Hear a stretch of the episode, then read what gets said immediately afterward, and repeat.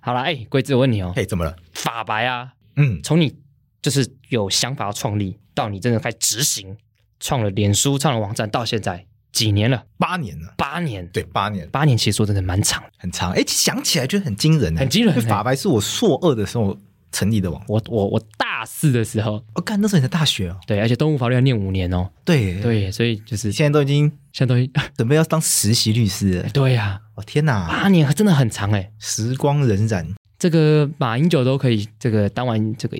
八年的总统，对蔡英文当完八年的总统，对，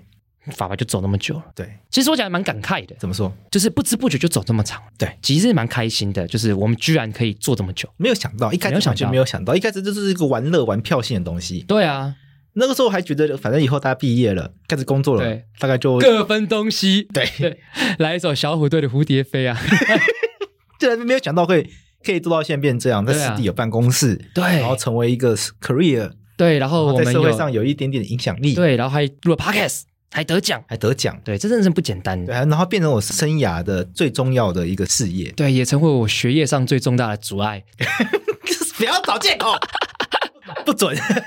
但我觉得观众听到现在应该觉得知道，哎，其实走走蛮久了。对，我觉得法白也到了一个我们很重要的转折点，转泪点转泪点。是不是该关了？ 哎哎哎，哎不是，都走这么久了，然后对我我以为是哦，大家专心回去当律没师，有路一步一步 走，然后苏磊回去写 论文，所以就不能歇。啊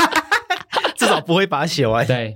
应该说我们要跟观众讲一件事情，我们想要做一些不一样的东西。啊对，但是这个不一样的东西有一个小问题，因为我们不知道大家喜欢什么， ，OK，就不知道观众到底对我们的想象有什么样的需求。对，因为我们都是网路，对声音、podcast、文字、脸书、图对片、IG，对我们很少有机会真的跟粉丝互呃动面对面互动，，对不是那么容易。对，对，所以我们就要做一件事情，呃，什么事情？我们要来大家填问卷，哦，好老派哦，很老派啊。对，那这个老派市场调查，市场调查，对对，所以听到这边的观众，嘿请到节目资讯栏去填一个一分钟，我测试过了，五十三秒就可以解决的一个问卷，你是认真的吗？认真啊。很多那个在路上抓人进去说，哎，借我三分钟，进去就三十分钟哎，，对，没有，我被真骗的，过一次，我是我自己填我五超不爽十三秒啊，但这个有可能是我的关系。哦对 OK，，反正很快，对，里面我问是了很多张庆忠三十秒，三十秒，对，这两倍两两个张庆忠两个张庆忠，就可以解决的事情。 OK 啊，我们问大家很多问题啦，好比说对于我们未来可以做些新的什么事情，对 OK，不对？然后还有一些很重要的资讯，没错，我觉得大家就是希望听到这边的观众，如果真的喜欢我们，嘿我希望大家动动你自己的手指头，嘿帮我们去填这个问卷，让我们知道更多的资讯。那越多粉丝，嗯，就是来帮我们这个填问卷，我们有更清楚的资讯，我们就更可以去打造大家更喜欢的东西。我们可以把法白找出更适合大家的发展之路，对，没错，所以就希是望大家帮我们，让我们了解嗯，我们的粉丝，让我们更了解你，对，让我们更了解你，你就可以更了解我们。没错，嗯，好，好，那就麻麻烦大家麻了烦。大家到节目资讯栏动动手指头，五十三秒结束这个问卷。那哎这次问卷有抽奖巴拉巴拉的吗，哎，对，哎，好险你提醒，对呀，我们抽什么你知道 吗？然后粉丝是现实的啊，通常没有奖品，没有 问卷，合理啊，也合理啊。对啊我自己也是这样子。对呀，我们要抽出五个法白包包，哦法白包不便宜耶，一个是跟 Plan Me 合作的，对啊那个 Plan Me 蓝是色小包包 r e m i 是高级品牌。郭医师每次来录音都带那个包哎包，，对，忠实粉丝，对无疑是很赞，很对赞。所以就我们要抽出你，你只要填写，你就有机会抽到那五个法白包包，好，还不赶快去填写？填起来。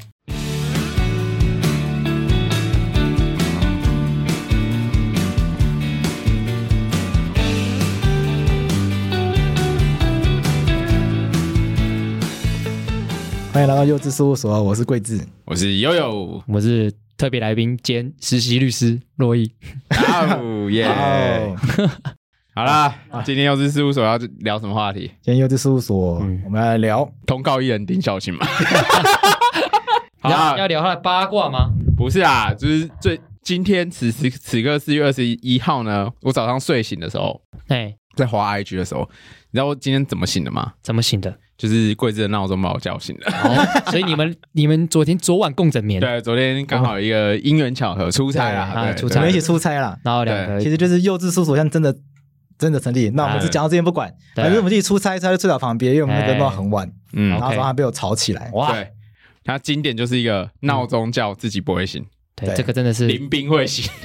对面对这面对这种状让我况更正一下， 啊，嗯，我有醒来，你有醒吗？我没有管他，继续睡。这样觉得 很哎、为什么不把闹钟按掉我啊？哦我有我有我有起来按掉过一次吧？你你哎、你的手机是会自动切换铃声的吗？我有两个闹钟 app，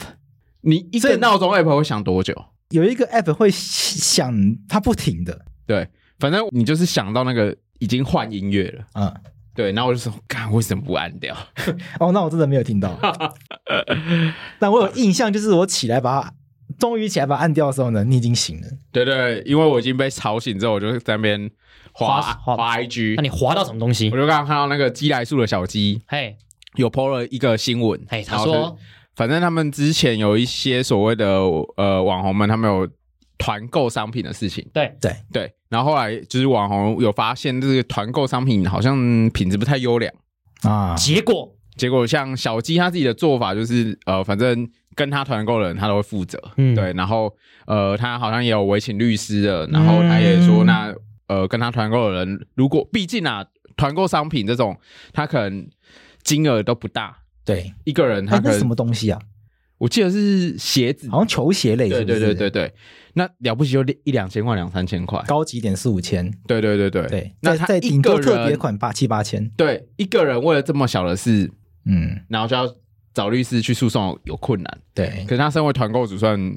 我觉得很屌哎、对他就说这些人就是都他都愿意代位，就是他的跟他团购的人。那就把权利让渡给他，然后他、啊他去处理诉讼的事情。这是个 respect 蛮负责的、负负责任的事情啊对，对对对那对，也是蛮衰的啦。对啊，对啊，嗯，对，那那对，呃，目前的状况就是厂商也有做相关的回应，因为啊目前网红他们的主张是觉得有可能是未品，可是到底是真品仿未冒品，对、嗯我们不知道。嗯，对那所以这边就是会讲到一个真品平行输入，所谓平行输入的问题啦。那个是什么东西？平行输入原则上就是带水货，来贵子，什么是带水货？这个带水货很简单嘛，就是台湾有些东西不是很贵吗？ 对，同样的东西，你却可以买到比较便宜的版本。像车子，哎，哎，我分享个经验好了啦来，来来，我曾经买过那个欧姆龙的体体重体脂机，就是 站上去可以量体重，嗯，它同时帮你测体脂。对，但是那个在台湾买，在台湾的跟台湾欧姆龙买，嗯一台要五六千块，这么贵，哦这很贵。嗯，那我在网络上就划那个虾皮，哎，有在虾皮上面买到那个，它就是只要三千多块的，因为嗯，那个人直接从日本带回带回来来，那日本可能卖比较便宜，对就同样的东西，台湾卖五六千块，对，日本可能只卖两三千块，所以从日本拿回来台湾卖卖三千多一点点啊，那个人还是有赚。对，假设有大概大，譬如状况大概是这样，对，那这就是所以这就是水这货叫这，叫做水货平行输入。我买到的东西基本上也是欧姆龙的真真货，真货可是它它我不是从台湾的欧姆龙正规管道买到， ，OK，是是代理商，是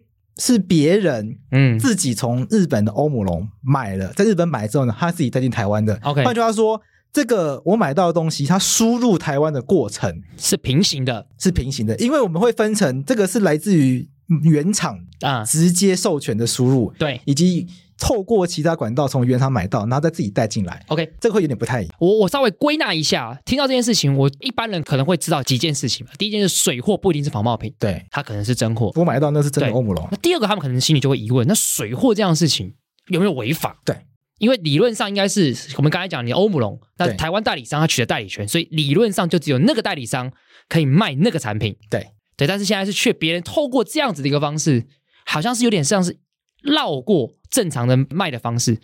通常会产生争议的地方都是那个卖家在卖的的时候，他可能会使用嗯那个不是他自己拍摄的照片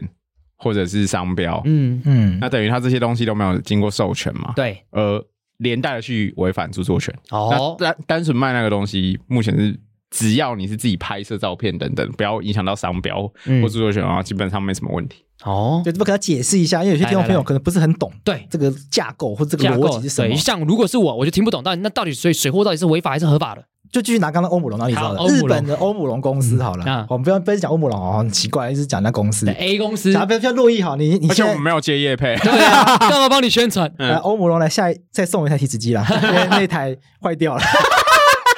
没有那台现在变欢乐表，就是每次量都比较比去外面量大概轻两公斤左右。每每次量都很开心， 对，每次量就哎、这个站上去，这站那个站上去就觉得哎、又变瘦了。呃我也不错嘛这可样是可是去外面量的时候，去什么健身工厂有他有就有体重计可以量，啊哎怎么永远都比 较重？所以我在家里量。啊哎、那种健身那种地方的那种体脂机都超贵的、那那那个是那个什么 InBody 啊，对，啊，对啊，它那个都是可以测很多细项，所以它那台那一台好像都要数十万。那好像都是二三十万。嗯，对，那个在外面量一次都要付两三百块 钱的 ，对。然后然后又量的比较不开心，对，因为那个会跟你说你手的脂肪跟肌肉比例多少啊，哎呦，它那个是很细的哦，什么上肢、下肢，然后四肢手，然后肚子啊、脚啊什么的，太细了，太细了。人生啊，不需这要边也没有要这宣么细传建工啦，也没有 一样没有也宣传没建功，有要测没有 InBody 啊，这个好跟没有关系啊哦我。们我们回到刚才假设，假设怎么样你想这你有一个很厉害的东西，你要卖到其他国家？OK，那可是你是台湾人啊对，你又不，譬如说你要卖到越南去好了，好啊，你又不熟悉越南的状况，对对不对？对所以你不太可能自己去越南卖嘛。不知道怎么卖啊？所以通常你对啊会授权一个当地的经销商或代理商，你你来让帮我卖他帮你对让他帮你卖。对，通常这种状况，那个代理商他会要求你给他独家。嗯，嗯啊，如果那个代理商在当地很强大，对，譬如说他在当地跟 Seven Eleven 有一样地位哎，超强通路，啊通路超强，这通里路超广，只要他愿意帮你代理，基本上全越南的都买得到我的都产买品得到。销货没有问题，对对，嗯赚得回来。那没他错他也要想要确保他生意利益嘛，所以对他通常会跟你说，那你要保证你在在越南只有我可以卖这个东西，没错，嗯没错，对，所以就变成洛邑你出货的正品嗯到越南去，你只能透过越南那个代理商卖， ，OK，对，越越南那个代理商只有他拿得到你的那个产品，对所以换句话说，他在当地就可以开比较高的价格， ，OK，因为他等于某种程度上是垄断嗯嘛，经济学讲垄断的话，就会有定自价，己决定价格就会有嗯某种程度的自定价能力，对对不对？那它等于垄断的那个货源，那货品被定比较价格之高之后呢，假设那个东西是大家都想要的，有些买不起的话，他就想要用比较便宜价格买到，有些有些消费者他就想要买那边那么多钱，对，所以就会有人想到说，那越南的通路上卖的比较贵，买不起，就会有人想动歪脑筋说，哎，那我干脆搭廉价航空来台湾，对，一次带一百个，带货啦，没没错直接，带回来，然后在越南卖，哎这就是水货的概念。 ，OK，所以看带水货进来那个人，他有没有违反任何法律规定？有没有有没有法律规定不可以这样做？好像没有，其实没有嘛，因嗯对为啊法律就是规定自由市场嘛，你只要是你对的啊东西，你就可以卖嘛。对啊那，我在台湾买一百个正品回这是去卖，我的自由啊这是我的东西，然后对啊去卖是我的自由。对啊，可是我会伤害到那个代理商的独家代理权。，对，可这个独家代理权是谁跟谁之间的 约定？洛邑跟那个越南类似 Save Eleven 嗯的那家厂商，越南啊算了，不要讲一些奇怪的 笑话。 不要我站在云 里，哎那首歌是越南歌吗？反正所以看，按、我们民法上不是讲一个原则，就哎契约相对性，没错不能突然跑法律文言文，这个契约只存在我们洛之间他们两个人之间啊啦。，对，所以这个带正品的人他不会去违反到也嗯，洛伊跟那个代理商之这是间契约你们的，事，只要它是正品的话，对所以平行输入只要是真品，真品平行输入的话，嗯，基本上在台湾或是在多数国家基本上不会有违法的问题。哦，OK，那刚刚所说会衍生有法律问题，往往都是那个带货进来的人嗯，稍微苟且了一下，怎样苟且？用了代理商的照片。哦， 对啊，因为那个。通常带这种水货的人都是比较跑单帮的啊，比较小型的，对可能没什么资本的，嗯对，嗯所以才会想要靠这种方式赚一些快钱。哦所以，他不太会有能力去做一些行销的素材，比如法白不是做 IG 图片、做脸书图片，对，嗯， 他可能就直接截图，他就直接拿去用。所哦以，这些代理商啊，有正规来源、有获得授权代理商，他们为了打击水货，他们就会去找这些水货商的茬。比如说他，他只要发现你的这个传单啊、网页上的图片啊，就告用了他我，的素材，嗯就直接告他。那至少要告他什么？他会违反什么东西？如果那个图片是直接仿冒的，嗯比如说他直接重置我的照片，就是截图嘛，就直接截图。我有我有我有帮我客户告过这个，就直接就我客户就是做了一张那种嗯，它是那种 landing page 一整一整套很长那种图片，直接整包被拿去用，哇，我们就直接告他那个侵害著作权。哎，哦原来如对此啊，所以哦著作权法是要业配一下吗？欧米 亚，欧米亚，好了，反正听到这边讲到著作权法，大家要想要学更多的话，对，上这个欧米亚的欧米这亚个著作权法的这个课程有。这个江浩佑律师，哎江浩佑律师跟大家讲解这个合理使用对跟著作权相关的规定，看完之后就会避免违法。 ，OK，对，这非常非常重没要。错，所以你看，刚刚那些人为什么会犯这些错，也还没有上欧米亚看江浩佑 律师讲解，所以他不知道，不知道哎原本是合法的行为，对你在那边截图，你在那边重置，对，就变非法了，就被告了。还有另外一招，哎，哪一招？就是因为这些代理商啊，嗯他通常也会希望获得商标的授权。对，比如说洛伊是可能很有名的品牌，假设哎譬如无印良品好了啦，哎但，是你跟无印良品一样有名，就是哎譬如洛伊良品， 洛伊良品，哎然后洛伊良品，品好了，这洛伊良品这个商标很有名哎，他在洛他在越南，他当然也要贴洛伊良品这个商标， 对，那他需要获得你的授权嘛？嗯，那其他那些水货商，他是不是在卖东西的时候，他也可能会不小心用到这个商标，有可能啊，对不对？对啊而且有时候你不用这商标，可能没办法卖，因为人家不知道这什么东西。对呀啊对不对？对呀，所以。用商标去打击水货也是一个很常见的方法。对，哎但这就蛮容易的嘛。对那这就违反商标法的规定。对哦，原来如此。那从消费者立场，大概也不会有什么困扰啦。嗯他唯一有可能困扰就是当买到假货的时候哎，如何验证这件事情。嗯，那一般往往都是会送去那个所谓的保质大队，哎对，保护的保，智慧的智，保质大队，对，嗯保护洋贵子保。护，我刚刚讲是保护养贵子对，啊，每次把我字写错，对，需要保质一保下。质一下。对，所以那个智智慧财产的智就是贵智的智，对对。然后他可能就会说：“哎呀，我买到假货啊，怎么办？”因为他有可能收来的时候觉得，嗯，这个东西好像品质比较差。对可是他消费者其实没有验证的能力，他没办法去确认这个到底是真假的能力，对他可能没错就会去报警。程序上也只能报警，可没是错往往会遇到一个困难是，这样的商品如果是著名的商标，比对如说像 Nike 啊等等运动鞋，那他们可能会比较不在意这样子的情况啦，因为其实嗯变成我帮你验这个，成本成本，对然后再来就是这中间的过程啊，等等的，都他们配合，就是保证大家往往会有一个回应是说，那呃，这个可可能代理商那边不愿意提出，或者不愿意，或者无法协助这样子的验证，嗯对原来如此。嗯，都会有这些困难，对，那这个东西后来有衍，我们今天想讨论什么衍生的案子嘛？哦，因为我们今天在看这个，因为毕竟呃，最近新闻上的那个好像新闻是下标是什么百百位位位网网红的，红但是嗯目前到底是真品或者是赝品，真的不知道，不得知。不得知，对，对，然后我们在查新闻的时候，有发现以前看康熙很常上节目的一位通告艺人，也叫曾做哎丁小琴，哎丁，小大家琪还记得他吗？还记得我吗？不是， 我叫陈，丁小晴这个是以前算是一个通告艺人啊呐、哎他曾经也在这个一九九九年的时候有发表过音乐作品，啊对，然后也曾经拍过电影，也拍过歌舞剧跟电视剧。那拍过电视剧里面其实有几个这个是蛮蛮有名的剧哈、哦，但是进来大家对他的印象是什么？ 卖假货哎，他而而且他真的被判刑入狱、嗯入狱最呃新闻好像这判两年多，然后啊三年六个月，不得一颗罚金，然后后来二审改判两年六个月，不予缓刑。最后，哇二零二零年十月上诉驳回，入监服刑。对啊，补充一下，就是在刑法里面要两年以下才有机会缓刑，缓刑就是法院判的宣告刑要两年以下。那结论上为什么会判那么重呢？原因是因为你卖仿冒品其实是怎样的行为？诈欺的行为。对，诈欺的话，就会有普通诈欺跟加重诈欺。对，那一定要加重诈欺是怎样的情况会是加重诈欺很严重？其实，在我们刑法规定的非常的宽松，很容易构成加重诈欺哦。第一个就是你比如说冒用政府机关哎或公务先员等名一义，下，我们要不要先跟观众讲什么是诈欺？也不一定每个观众可能可能搞不好第一次听我们的这个节目，我们先跟观众讲，诈欺就是你要透过一个诈术，对然后骗别人，让别人自己付钱。对哎，你抢钱不算哦，对，对我骗你，然后你自己付钱，这就是一般的诈欺。对，OK，那什么是加重诈欺？加重诈欺就是像刚刚若仪讲的那个情况以外，嗯，那在这个诈欺的环境跟情况，还有呃这些特别的情况的时候，比如说他假冒公务员，哦，哦，或者有三个人以上。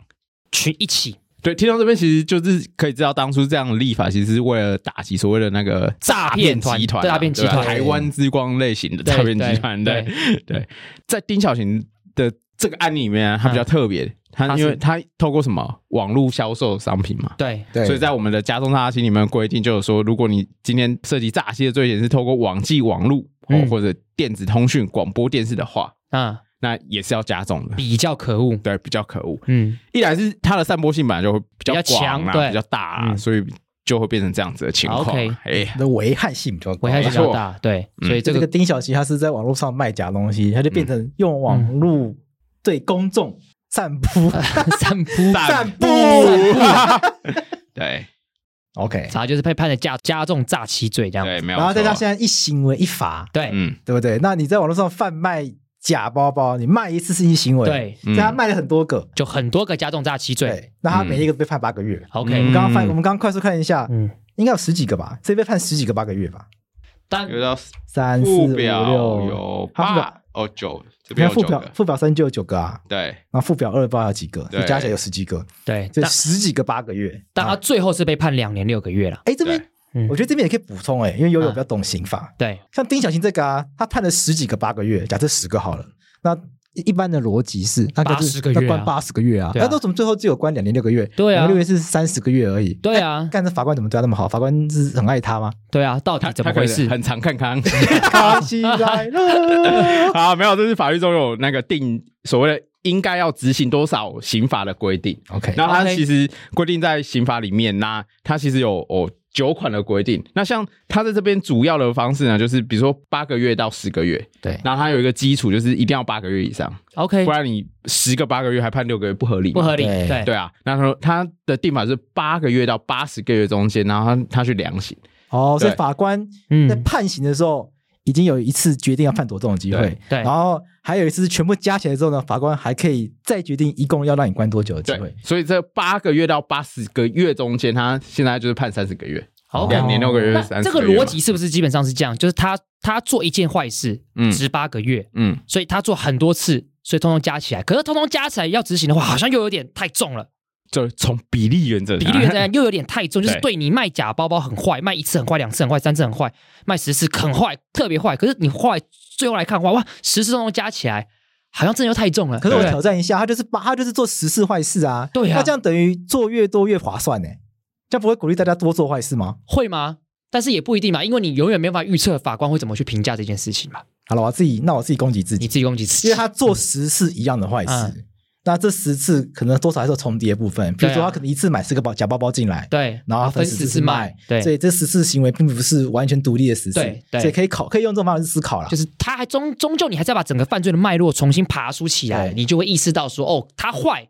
他真的很坏，但是可能没有你想象中到这么这么坏，就如果每一次都要关到最满的话，可能也会有一些不符合重复评价重复。评价的状态。对，所以不论怎么样， 用法律名词来讲，就是罪行不相当嘛。罪行不对相当了，就是这也有是个宪法的很重要原则。人家说大家喜欢讲法理情嘛，对就是法理到对，最那后最后还是有个还是个在情嘛，就是这种假包包去关八十个月，八十个好月是像多久啊？七七年，七年以上啊，八十个月是差不多七年，差不多六到七年，只之有间六到七年六之间，好像有点太长了而且。他对啊犯罪所得好像才十几万而已。对啊，对，所以就是对嘛，大家就其情可悯啊。基金科命啦，对啊，所以最后被判两年六个月，然后也在这个二零二二年的四月十八，也就是这个我们今天录音的前天，他发被假释出狱了。对，哦这么近的时间才离开哦，会对走啊会走到这个新闻，就是因为刚刚对打啊平仿冒平行输入，是然后对啊出现丁小丁琪小的徐新闻，丁小徐出狱， 本来预计会出现那个 网网红的新嗯网闻红。对，没想到出现丁小琪的出新现闻，出现传统网红，好啦，嗯啊，人都会做错事，对啊，然后做错事已经付出代价了。对，对那刚刚悠悠讲其情可悯，不是说丁小晴值得同情，哎是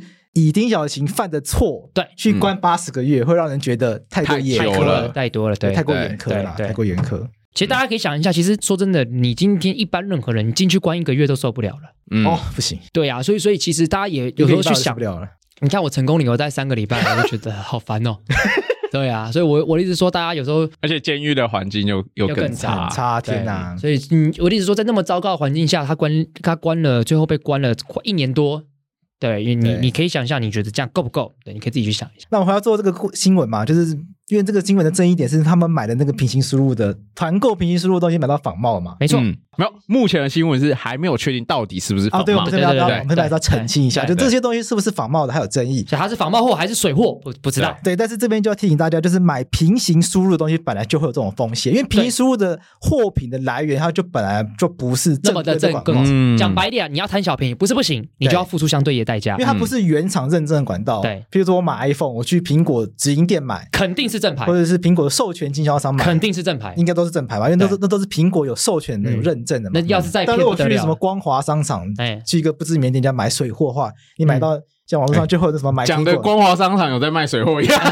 有真的哦。有啦，那个之前我我有朋友买 iPhone，就是比市面上便宜五六千块，他有跟我讲去哪里买，哦，但我说那个就是怕有问题啊对，，怕有问题，这就是代价，这就是代价。对啊对，就是怕有问题。我就真的买到有问题的东西嗯，也不能说有问题，就我刚刚不是说那个欧姆龙嘛嗯，那个提子机嘛，那提子机是我买来的时候是正常的，呃，但是是，反正是后面就是用久，它是我说坏掉跟水货没有关系， OK，要澄清 OK，OK，OK 不然大家被欧姆龙告。嗯，我买到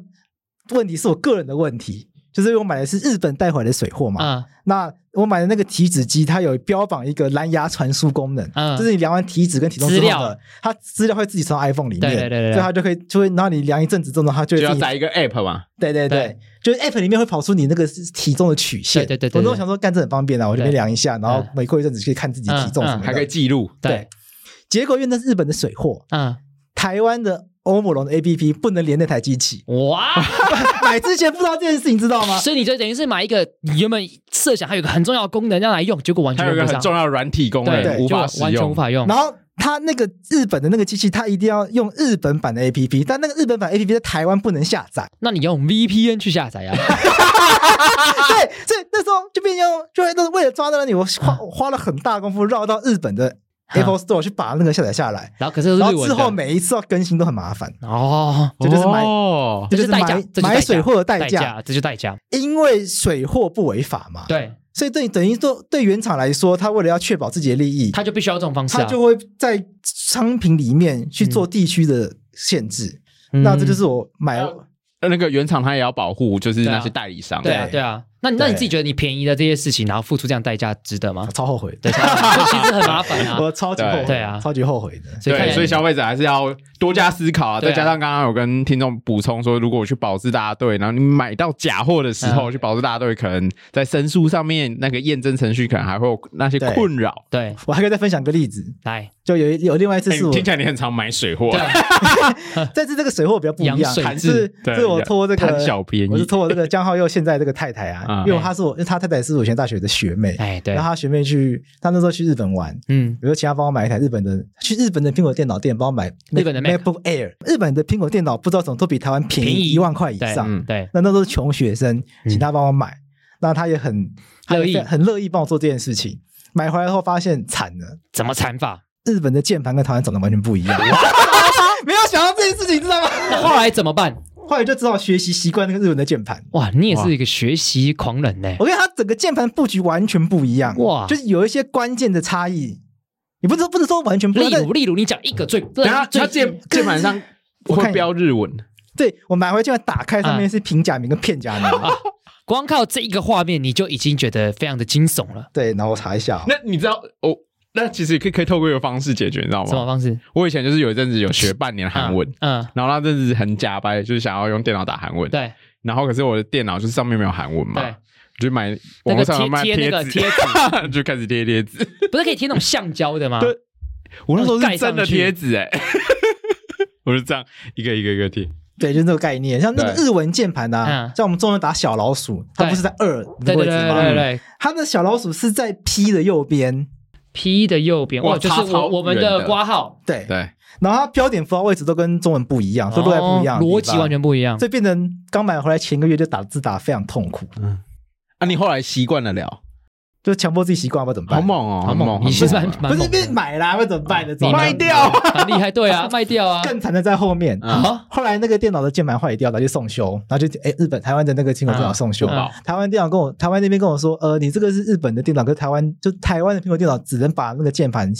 摆上台湾的键对盘，对，可是它按下去是日本 的，逻辑更乱了，啊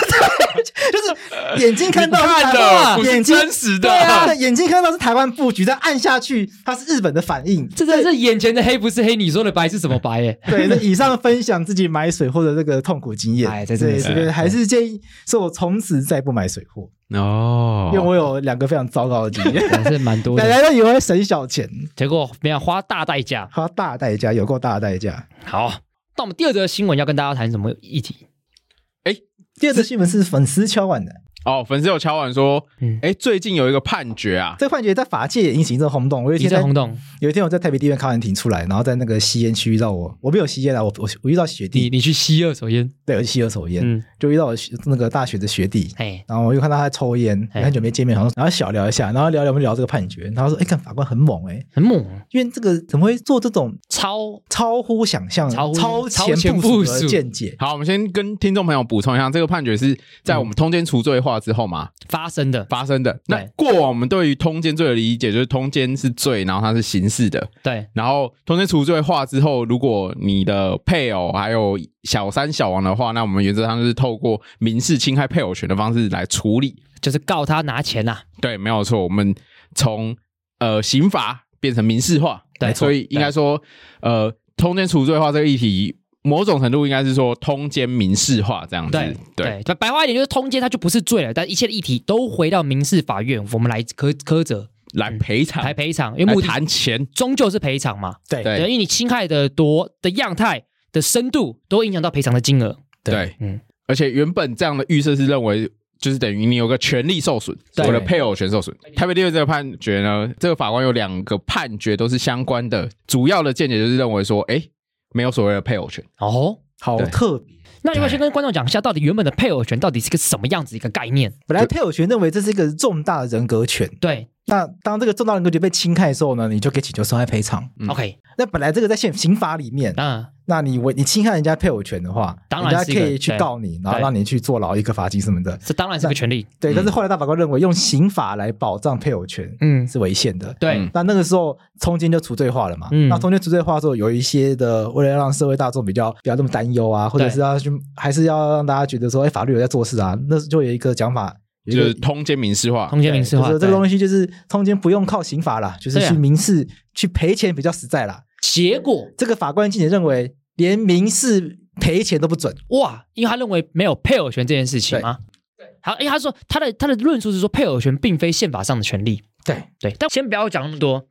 这句话本身没错。大法官没有肯认配偶权是一个宪法上的权利，嗯不过观众听到这边也不要担心，因为我们的权利，我们我们简单讲，有宪法上的权利，也有法律上的权利啊。嗯，对对啦，所以这个只要有权都有机会赔偿，所以我们先不管这两个差别。那这个法官是说配偶权不是宪法上的权利，嗯，那他在后面的论述，也就是在论述当中说，配偶权到底一个是一个什么样子的一个概念？对他有提出一个非常非常重要的一个概念，所以他说过往的配偶权，大家都认为说，配偶权的核心要素就是一个性、感情、精神、行为之独占使用权。嗯所以就是，好比说我跟悠悠在一起，嗯，你是我配偶，我就对你有性、感情、精神、行为的独占。所以对我如不果能出去对跟杨贵子打炮，没错，所以如果杨洋是跟你打炮，或者跟我拉鸡，就是在抢走我的东西。没错所，以就侵害我的配偶权。我说我这时候告杨贵志是可以的，因为他侵害我的配偶权。但后面接了一句话，无非是将配偶物化，隐含为他方的客体。哦所以他说这种东西就是这个是不对，他意思说这个东西不应该存在。嗯啊，对，因为其因为其实，在通奸除罪化之后，其实也有很多人讲，就是通奸罪其实无非就是一个对方的性器官的独占、嗯独占的东西嘛。因为白话就是我跟你结婚，你就只能跟我打就炮是。那跟所有权，那跟所有权，你不能跟别人打炮，这就是通奸罪的意义嘛，对不对？对所以他从这个角度来切入，就是说配偶权这种，他他其实是放宽了人与人之间的这个连接的自由 度。就其实坦白讲，就以客观的角度来讲，我觉得他没有讲错什么。哦，所以从若以你的看法，你是赞同这样的判决见解？那我先跟观众这样讲，这个这个见解我并没有深读，嗯但是从他这一句话，我觉得从概念上来讲没有错，但在法律上是不是恰当的，我觉得可能还需要再探讨。就是我承认配偶不应该是物体化，嗯，每个人都每个人自由，不应该客体化，对，而且我自己一一概的论点就是，我认为外遇也没有错，嗯，对我自己的想法，因为就是只是外遇你要承受什么代价而已。因为你喜欢上你自己更喜欢的人，这件事情也没有什么错啊。但是只是说你在法律上你组成一个家庭之后，破坏家庭这件事情到底是不是一个不对的事情？是会造成一种权利或利益的损害。对，那这件事就必须先去论证家庭这件事情对社会是好的。可是这也很奇怪啊，凭什么觉得是对社会是好的，我们就鼓励人们成为家庭，所以破坏家庭就应该要要就是算是一种权利的形态？这其实也很奇怪。我觉得不一定是破坏或者是鼓励，嗯应该说不一定是鼓励，因为你刚刚讲到是鼓励家庭是好的，所以要保护。对，隐可隐含的逻辑是这样嘛？法律对隐含逻辑可这是样。我觉得法律隐含的逻辑不是鼓励，不是他嗯他有可能是觉得如果现有的状况被破坏的话，嗯，那应该要有所赔偿。嗯，哦，对。那贵志怎么看这件事情？我觉得这个判决里面他有讲到几个很有趣的句子，啊来来嗯来，他这个法官认为配偶权啊，他把它理解成性与感情亲密关系的独占，哎，所以他说不承认配偶权是不承认，就是你讲的嘛，那根是你的，嗯或者那个血是我的，他不承认这种事情。嗯，同意，因为因为同因为如果没有性跟感情的话，那就是朋友啊。对， 对啊，就像我们之间的关系啊，哇，这句很难呢、欸，这句没很难有性欸跟感情就一定是朋友嘛？对啊，真的吗？不然呢？哦，不是我我说他就他就接近是朋友或是不是朋友，就我跟今天会跟一个在一起，不就是基于性跟感情的关系吗？还是不是吗？我理解对我有错吗？ 不然这样的话，我们也可以在一起，我也很喜欢你们啊。但是我跟没有跟你们有那个这个男女之间的这个感情跟性的渴望。嗯哼，所以我觉得今天这个议题啊，可以跟大家一起思考这件事。对这里对结婚之后，嗯，到底性爱这件事情嗯有没有忠贞的必要？嗯嗯忠性忠贞这件事情，是不是一定要是婚姻关系里面必要不可嗯或缺的元素？ 可是过往实务对于配偶权的侵害不限于要发生性关嗯系，就是只要 OK，你有那做出任何的行为破坏感情破都算坏人际那对那调整一下，因为好啦，因为判决里面它确实没有只限于性，对也对包含因为他还有讲到感情精这块神跟行为的亲密对对关对系。嗯所以婚姻关系一定要独占，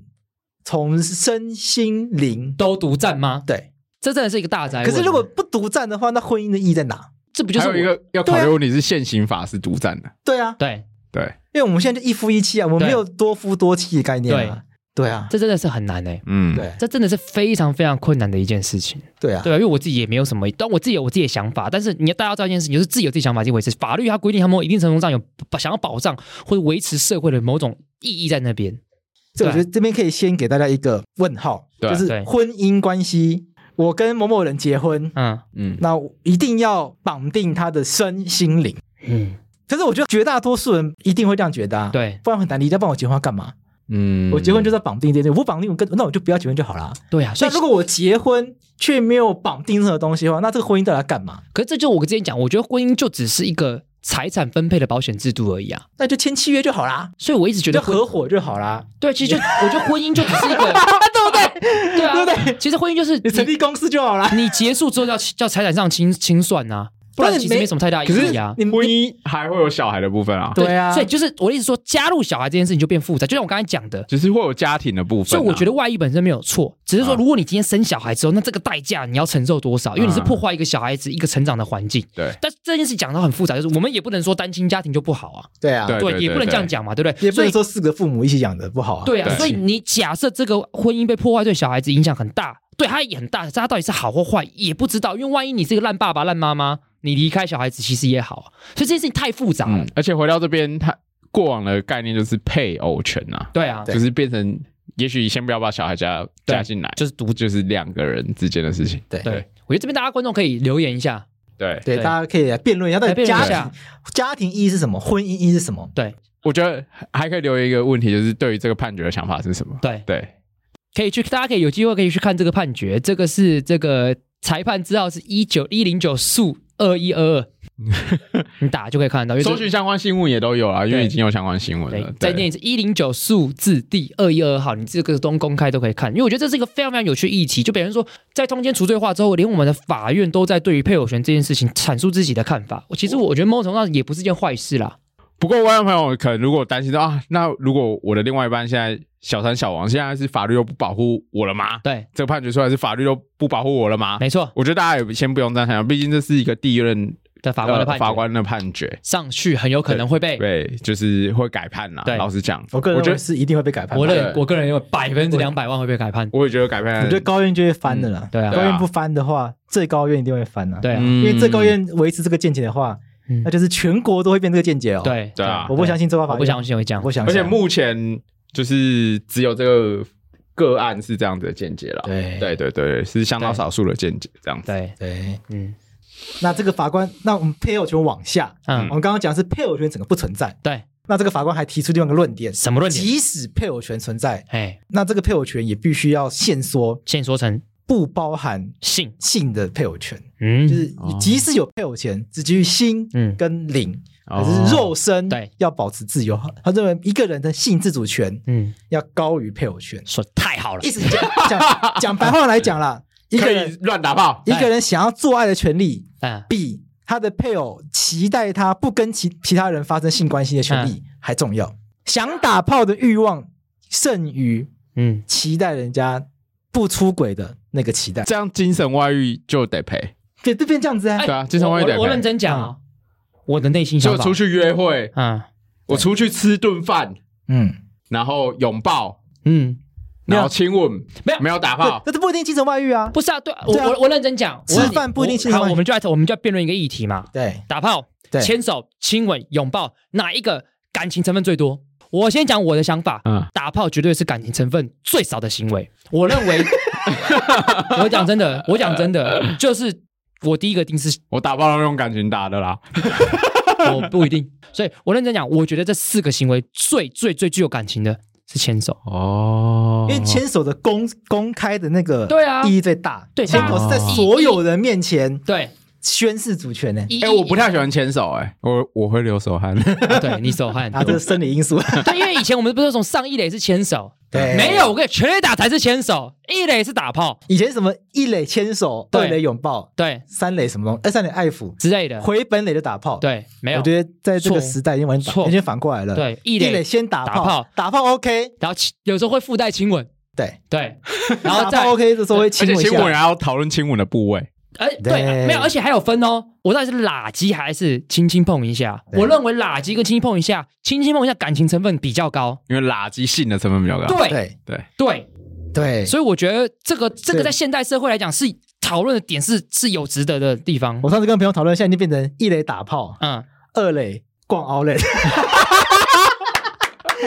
三垒垒才牵手，咱也先我走我。然后三四人人一是 T 交啊往之类的。 啊对好好，有没有道理？有道理，有道对理，不对有道理为。什么呢？因为打炮是很生理、本很本能的东西，很本能啊你不，它其实动物性啊，他对啊，因为其实你真的可以不需要感情，不需要啊。对男生不需要感情就可以勃起，这是不是？这是这有科学根据吧？我觉得女生甚至不需要感情，她也可以就是感到兴奋嘛。对啊，对啊，所以这这性的生理反应，它本来就完全不需要任何感情基础啊。对啊，只有精神方面的成分是需要感情基础的，所以精神出轨跟肉体出轨，我坦白讲，我觉得精神出轨的危险程度远大于肉体出轨。我们再讲更直、更直白的一点例子，假设我今天，假设我就我好了，我假设我有老婆好我了听，众要生 气了，我小孩 在听，逆 三观毁三观，车上有未成年小孩，这什么 东西啊？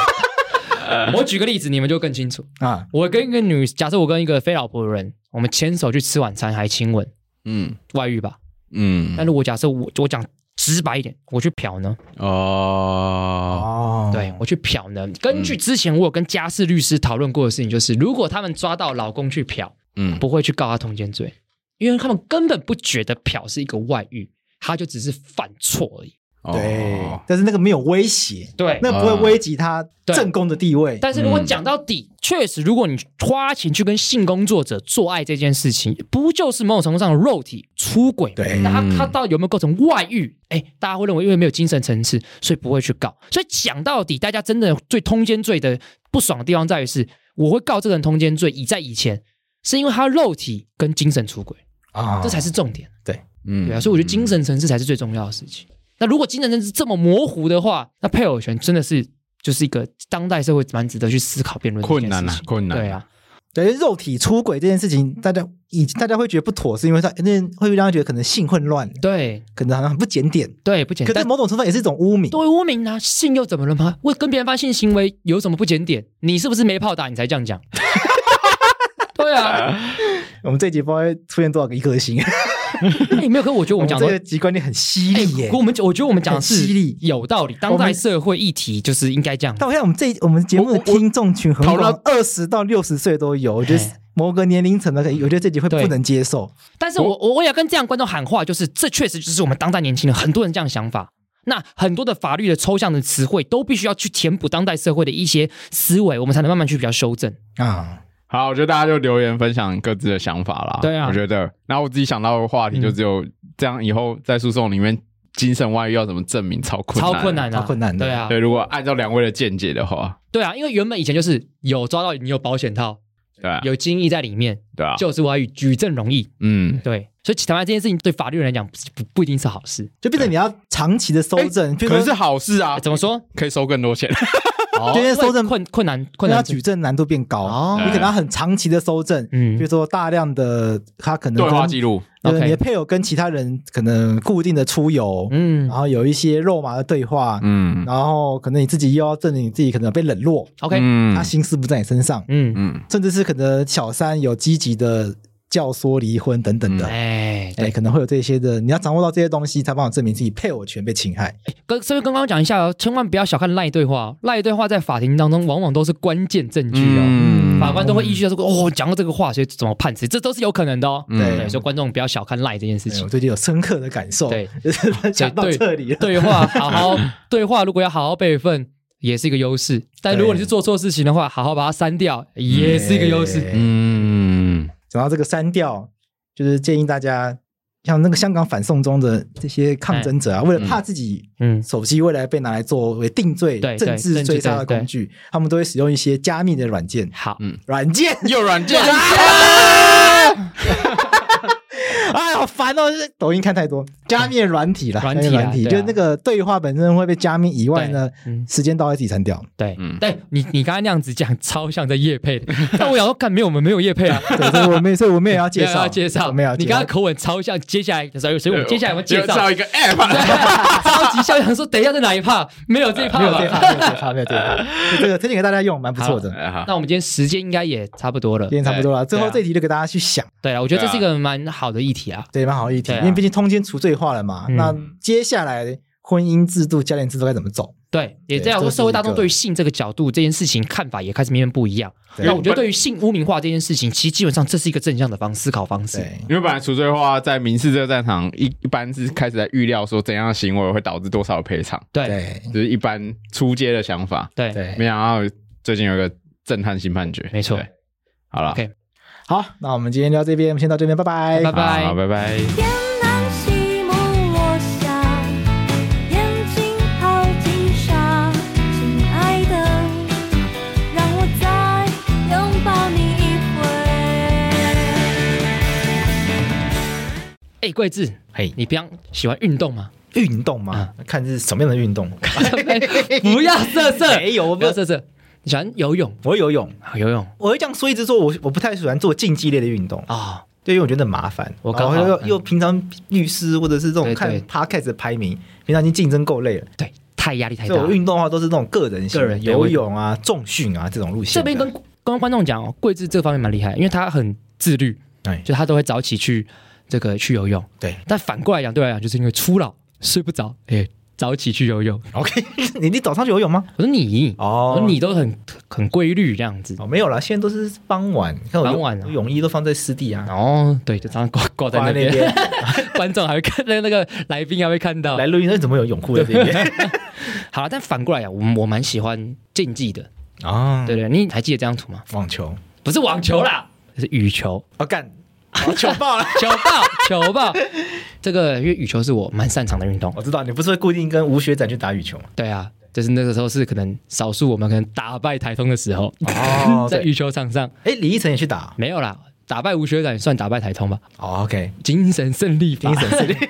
好，其实铺陈这么久是要跟大家讲说什么？运动， OK，哎，为什么讲要讲到运动哦？当初羽球嘛，在去年我们看到这个李阳跟王麒麟对拿到什么奥运什么金牌，金牌，哇世界第一，对回来很红嘛，对，大家找他代言嘛，台湾之光，台湾之光，这这确实，真的对我看到那一多，因为那金牌那一刹那我有看到，哦，我有看到哎，真的是感人，对，真的是很爽，而且又打败什么？中打败国中队国，对，开心，特反特攻开复心，国大业， 特开心的那个加开心乘二，没错，对。但有个小问题就是，他们回来台湾之后，代言就出了很多问题。对，他们的他们是有公务员身份，哎对但他就们代言，那谁帮我们打点这件事情？其实这问题就指向一个问题，你知道什么问题吗？法律法律，对，没错，法律是有问题的。法律出什么问题？法律出什么问题呢？哎，我跟你讲，不止法律还是有问题，因为法规范要怎么修这个问题，对，制度可能又出了一个问题。什么制度度也有问题运动经济？哦，运什动么经济出什么问什题？么是运动经济？你知道吗？嗯就运动员专心运动嘛。对，可是运动员越红了，就很多的邀约啊，对，代合理言合理吧？他他赚点业外收入，让他开心很正常啊，应该都赚这些业外收入吧？就这很重要。广告啊对啊，打得好的人让他赚合理啊，要不然干嘛那么认真打球对啊。可可是一个小问题啦，啊？他外面东西谁处理？总不能他自己来处理吧？哦，运动经纪人来处理，给人家苏磊之类的人来处理，对对，类似像这样的嗯对，角像色，我们两 个的代言，苏磊来处理，对只是没人找我们代言而对已。 对，没错，因为输了就很厉害嘛，对不对？对像这样运动经纪人角色，在国外可能是有相关的证照是要考的， OK，可是台湾呢，